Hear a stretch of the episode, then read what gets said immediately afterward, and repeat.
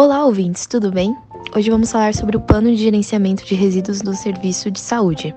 Você sabe como ocorre isso? Ou o que é isso? Se não conhece ou sabe apenas o básico, venha com a gente e entenda melhor sobre esse assunto. Então, sem enrolação, vamos começar.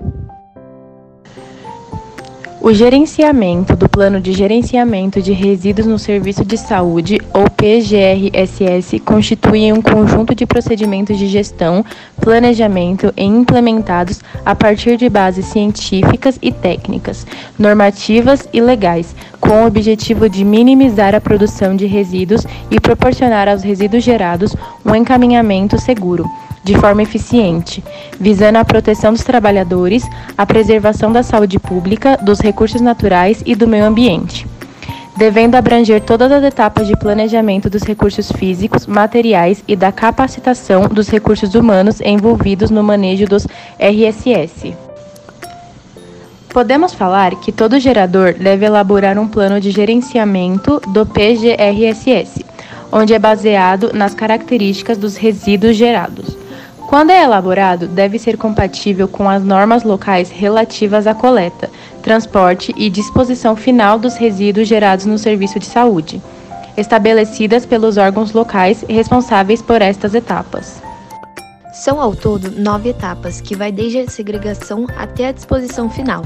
Começamos com a segregação, que consiste na separação dos resíduos no momento e no local de sua geração, que, de acordo com as características físicas, químicas, biológicas ou seu estado físico e os riscos envolvidos. Depois, vem o acondicionamento, que consiste no ato de embalar os resíduos segregados em sacos ou recipientes que evitem vazamentos e resistam às ações de punctura e ruptura. A capacidade dos recipientes de acondicionamento deve ser compatível com a geração diária de cada tipo de resíduo. Portanto, depois vem a identificação, que seria o conjunto de medidas que permite o reconhecimento dos resíduos contidos nos sacos e recipientes, fornecendo informações ao correto manejo dos RSS. Então, vem o transporte interno, que consta no translado dos resíduos nos pontos de geração até o local destinado ao armazenamento, sendo temporário ou externo com a finalidade de apresentação para a coleta. Logo em seguida, vem o armazenamento temporário, que guarda os recipientes temporariamente, contendo os resíduos já acondicionados, visando agilizar a coleta dentro do estabelecimento e otimizar o deslocamento entre os pontos geradores e o ponto destinado à apresentação para a coleta externa.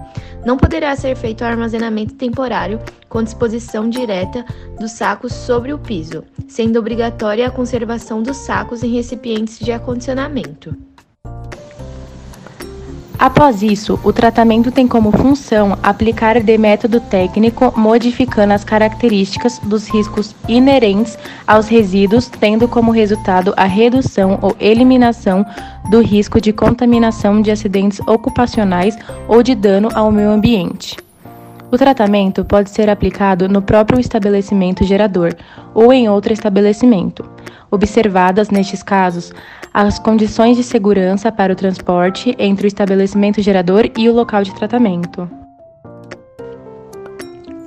Seguindo para o armazenamento externo, que guarda os recipientes de resíduo até a realização da etapa de coleta externa em ambiente exclusivo com acesso facilitado para os veículos coletores.